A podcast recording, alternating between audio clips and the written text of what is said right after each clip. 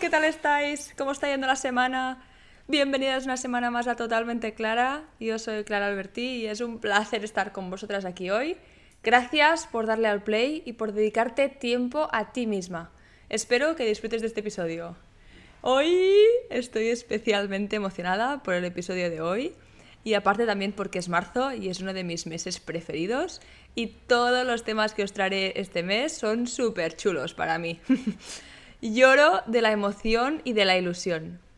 El episodio de hoy es más un tema de nuestro cuerpo, nuestra salud, no es tanto woman power, pero ojo chicas, porque conocer nuestro cuerpo, cuidarlo y saberle sacar el mejor partido es en sí una herramienta súper poderosa para estar más sanas y más felices con nosotras mismas y en este caso con más energía para superar y pisar fuerte cualquier cosa que tengamos.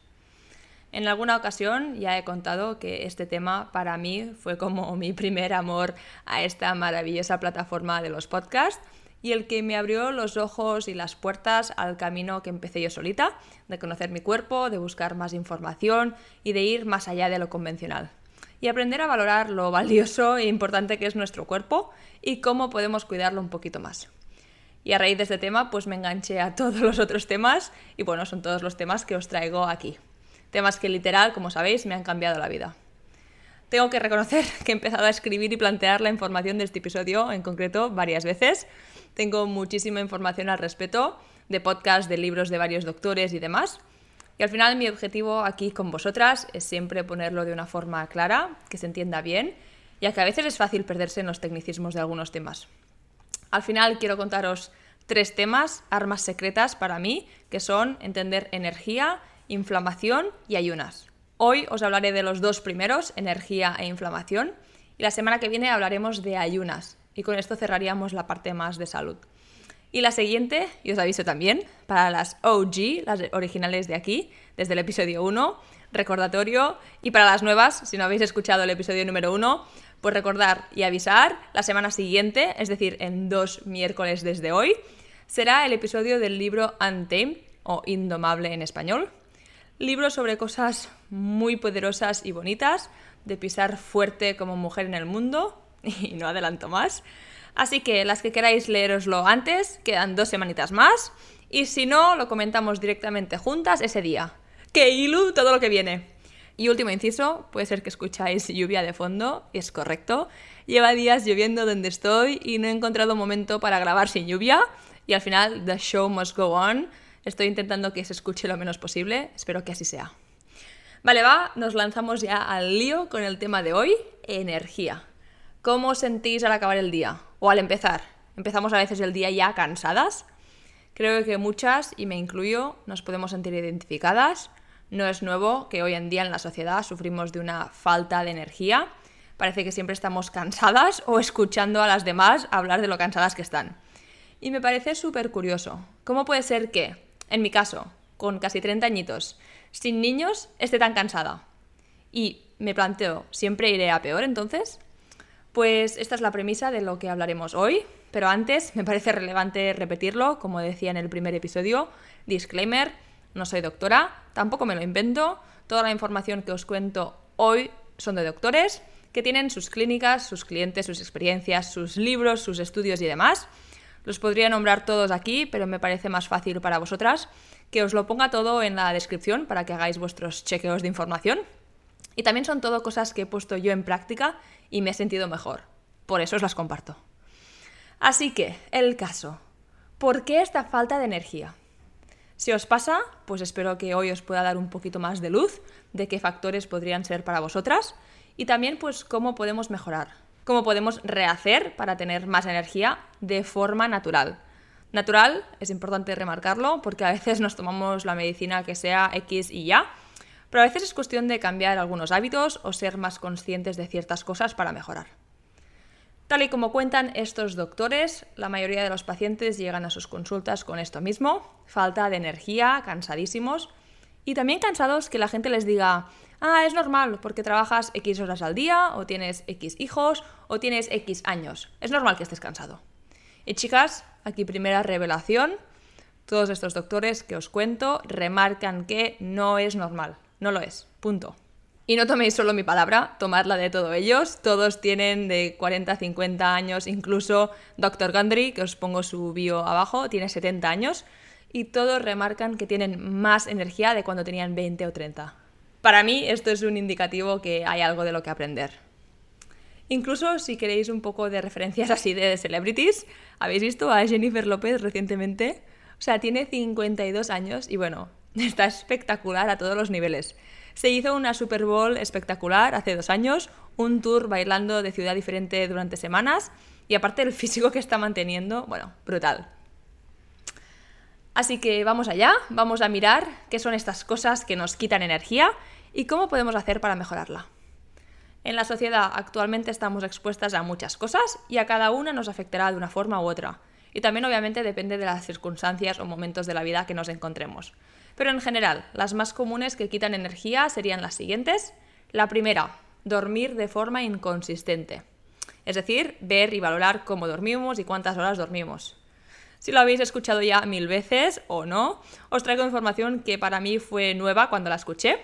Lo ideal es dormir 8 o 9 horas al día, es clave para que tu cuerpo se regenere y se recupere. Y para nuestra salud en general, incluso para anti-aging. Son innombrables los beneficios de dormir consistentemente y bien.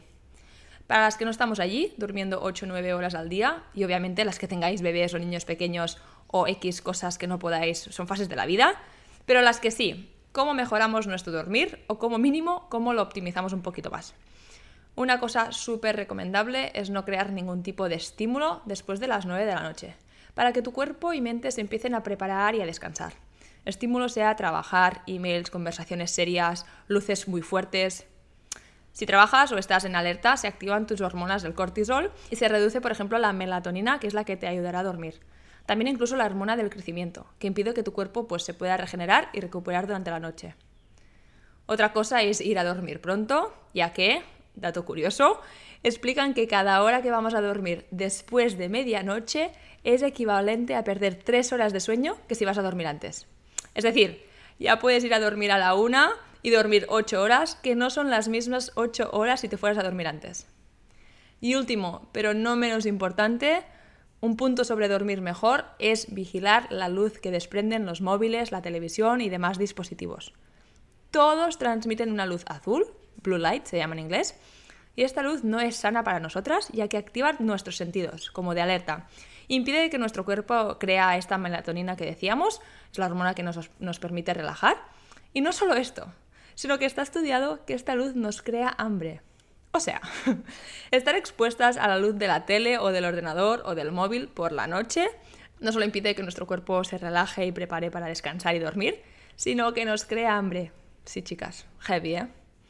Así que si tenemos la oportunidad, cosas que podemos hacer de forma natural desde ya, para ayudar a nuestro cuerpo a relajarse y dormir mejor son, pues sobre las 9 o antes crear un ambiente relajado, con las luces más tenues, ir a dormir antes de medianoche y dormir unas 8 o 9 horas si es posible, y comprarnos unas gafas anti-blue light, si no las tenéis ya.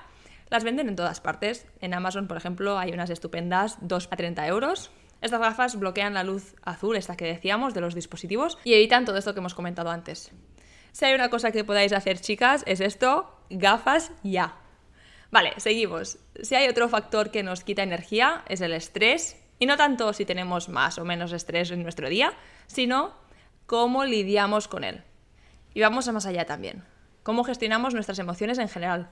¿Cuál es nuestro enfoque con nuestras emociones? ¿Cómo son nuestros pensamientos? ¿Somos más positivas o negativas en nuestro día a día? ¿Nos vemos como víctimas de lo que nos pasa o como oportunidades? ¿Cómo lo veis? Os cuento ahora un poquito cositas para intentar canalizar nuestro estrés o emociones si creemos que nos hace falta. Una típica es haciendo ejercicio o cualquier forma de movimiento que te guste. Los beneficios del ejercicio son muchos, nos da más oxígeno al cuerpo, mejora nuestra calidad del sueño y nos ayuda a controlar nuestras emociones o ansiedades. Y no tiene que ser súper cardio si no te gusta. Lo digo porque yo no soy súper fan del cardio machaque tampoco. Y si lo eres, es una forma fenomenal de destensionar. En concreto, para mí, mis favorites son yoga y pilates, también para entrar en contacto y conexión conmigo misma. Meditación es otra gran forma de canalizar estrés, emociones y demás.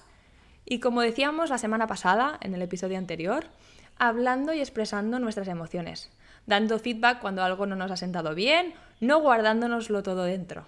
Y si no queremos decir todo lo que sentimos, otra también es escribiéndolo, tipo diario, allí, expresando y trasladando todo lo que sentimos o tenemos dentro.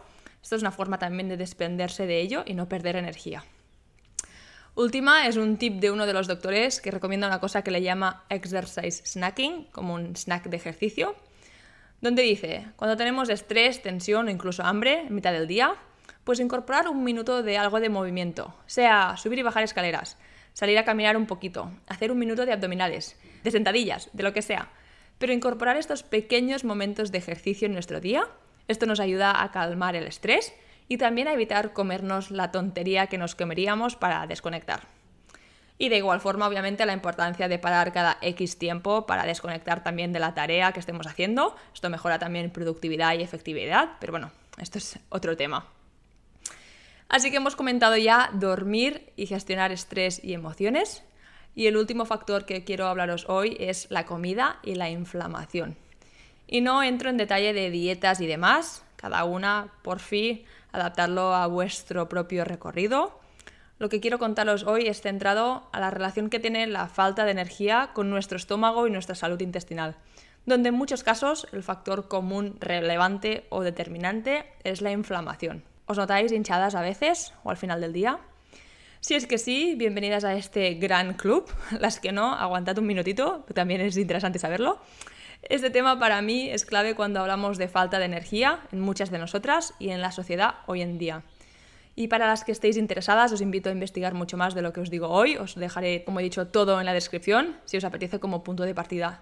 Como venimos diciendo, estar cansadas todo el día no es normal y tener inflamación siempre tampoco. La inflamación en sí es parte del proceso que nuestro cuerpo está curando y reparando algo que le parece que no es bueno para él. Igual que, por ejemplo, cuando nos rompemos algo o un corte y se hincha. Nuestro cuerpo es maravilloso y sabe curarse solo. Pero, y aquí la clave, tiene que ser capaz de repararse. Si no le dejamos reparar, a través de alimentación, de descansar, de cuidarnos más, y la inflamación es continua, entonces empieza a autodestruirse. Y es así cuando empiezan las enfermedades más chunguis. La inflamación o hinchazón en nuestro cuerpo significa que hay algo que no va. Es literal nuestro cuerpo avisándonos como una alarma interna que si no nos escuchamos pues va a ir a peor. ¿Y cómo lo ligamos esto con la falta de energía? Imaginaros que esta inflamación para nuestro cuerpo es como un fuego que intenta apagar. Imaginaros que todas nuestras células son como bomberos que están allí apagando un fuego. Si nuestro cuerpo está continuamente apagando un fuego sin descansar, gasta mucha energía y recursos en hacerlo y nos deja menos para todo el resto. Y aquí la relación, ya que nuestro cuerpo está gastando energía en intentar combatir esto que cree que no es bueno para él y al centrarse en esto nos quita energía de nosotras mismas. Chicas, no sé cómo os parece esto, pero en mi camino de mejora esto fue un descubrimiento revolucionador. Y así, ¿cómo lo combatimos? O como mínimo, ¿cómo lo mejoramos poquito a poquito? Primero de todo, como siempre, hay que entender que cada una somos diferente y os invito a probar e investigar por vosotras mismas con vuestro cuerpo. En mi caso, yo he probado varias cosas y me siento que hoy en día me conozco un poquito más y sé cuando algo me crea inflamación o no. Y pues quería compartirlas aquí con vosotras, por si alguna os puede ayudar como punto de partida, o como mínimo a seguir descubriéndoos más sobre vosotras mismas. Y no os voy a mentir, aún sufro inflamación, pero mucho menos. Ahora me levanto muchas mañanas y me voy a dormir muchas noches sin la barriga hinchada, que para mí esto es un récord he aprendido a entenderla o como mínimo a escucharme. Punto number one, gluten. No soy celíaca, pero el gluten no le sienta bien a mi cuerpo. Si como mucho gluten seguido, tipo dos días de pasta o pizza o pan seguidos, ¡bam! Hinchamiento total. Y aquí es difícil para mí porque literal no quiero vivir sin pasta, pizza o pan con tomate, son mis platos preferidos, pero tampoco quiero destrozar mi cuerpo. Entonces estoy allí encontrándole un balance tipo dos veces por semana y he encontrado que a mi cuerpo esto le sienta bien. Así que, bueno, poquito a poquito. Otra son los lácteos. He quitado la leche por completo, solo leche de soja o almendras y demás, y mucho mejor.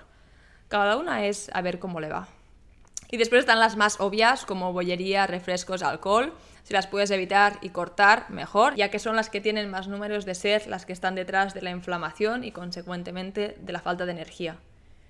Parte fundamental de corregir la inflamación en el estómago es con una dieta de comida sana y real, quitando todo esto, procesados, azúcares, alcohol y demás. Ver lo que comemos es determinante para reequilibrar nuestro cuerpo, es el factor número uno para mejorar nuestros síntomas. Más cosas, aparte de las típicas cosas como incorporar mucho más verde y beber mucha más agua, que realmente son claves, cosas como comer variado y de colores diferentes. Intentar siempre tener como un arco iris de comida, cuantas más veces mejor. Comidas de color naranja o morado, como la patata dulce, la remolacha. El caldo. El típico caldo bueno de comida familiar de Navidad. Si tienes vuestro padre, madre o abuelos, o vosotras mismas, of course, el caldo es sanísimo para los estómagos así más delicados. Es de mis preferidos. Y por ejemplo, si os es difícil cortar el alcohol, la cervecita o el vinito, una idea es sustituirlo con una kombucha. Es life changing. Y os diré más, kombucha en un vaso de vino, sensación top. Y aquí, poquito a poquito, ir viendo cómo nuestro cuerpo mejora, menos inflamación y más energía. Otras cositas que pueden parecer tontas, pero funcionan también es no solo el qué comemos, pero igual de importante es cómo comemos, comiendo más lento, siendo conscientes y masticando bien. Y por ejemplo, hacer una respiración profunda antes de empezar a comer, como para preparar tu cuerpo. Ser conscientes que estamos comiendo. Muchas veces, creo que muchas nos podemos ver identificadas, en que comemos sin pensar, mientras hablamos, mientras vemos algo, distraídas y acabamos prácticamente sin darnos cuenta. Esto no es muy bueno, sobre todo para las que tengamos estómagos más delicados.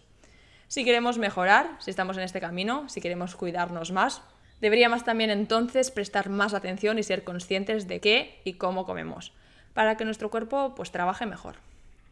Y para ir acabando y relacionando con lo que decíamos antes de las emociones, quería hablaros brevemente sobre la conexión entre nuestro sistema intestinal, estómago, digestión, como queramos llamarlo, y nuestras emociones. Podría estar días hablando de esto, pero lo voy a mantener súper breve. Solo deciros, chicas, la inflamación a veces no es por la comida, sino que también puede ser por cómo gestionamos nuestras emociones. Un día de estrés o de descontrol puede crearnos igual inflamación que una comida que no nos sienta bien. Así que, chicas, si nos encontramos con falta de energía, debemos parar y analizarnos un poquito, entendernos más, ver cómo nuestro cuerpo reacciona a cada cosa. Parar y escucharse es clave. Está claro que tenemos muchas cosas en nuestro día a día y podemos push, push, push y llegar a todo lo que nos propongamos en la vida, trabajar todo lo que queramos y demás. Y algunas que me estáis escuchando, que estáis pushing, pushing, pushing en el trabajo o cualquier proyecto que tengáis, estoy con vosotras y espero que podáis parar un poquito también y escuchar vuestro cuerpo. Que esté ok. Sin nuestro cuerpo, chicas, no somos ni podemos hacer nada. Es nuestra máquina. Y para acabar, ahora sí, otras cositas también que nos dan energía de forma natural, aparte de todas las que hemos comentado hasta ahora, son la luz del sol, que nos toque el sol en la piel directo 15-20 minutos al día, nos da un boost de energía natural, literal, nos da más serotonina, necesaria para que tengamos mejor humor, felicidad y energía, y también vitamina D, que es el nutriente que necesita nuestro cuerpo para mantener nuestros huesos sanos y nuestro sistema inmune bien.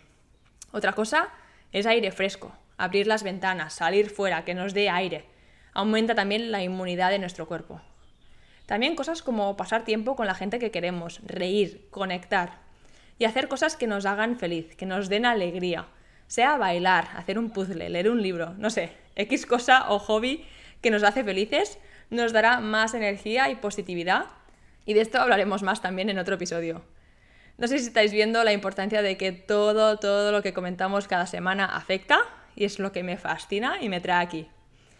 Poquito a poquito, con estos cambios, somos más felices nosotras mismas y nos permitimos afrontar todo lo que tenemos de una forma mejor, más sana y positiva también. Y no quería acabar hoy sin antes parar y reconocer todas las desgracias que están pasando en el mundo hoy en día.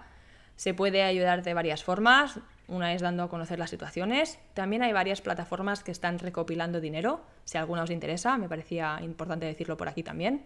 Os dejo el link en la descripción de un GoFundMe que llevan unos 17 millones de dólares y su objetivo es llegar a 30 millones. Cada granito o pasito, como decimos siempre aquí, cuenta. Así que un besazo enorme, chicas. Espero que os haya gustado. Semana que viene más. Como siempre, me encantaría interaccionar con vosotras, las que estéis aquí y os apetezca. Me encantaría conectar con las que os interesan estos temas, encontrar y poder hablar o debatir sobre las historias detrás de ellos. Tenéis el email en la descripción, os lo dejo aquí también, nosotras arroba totalmenteclara.com y estaré encantada de leeros, de verdad. Y ahora sí, nos vemos el próximo miércoles. Gracias de nuevo por estar, las que estáis. Que tengáis una feliz semana.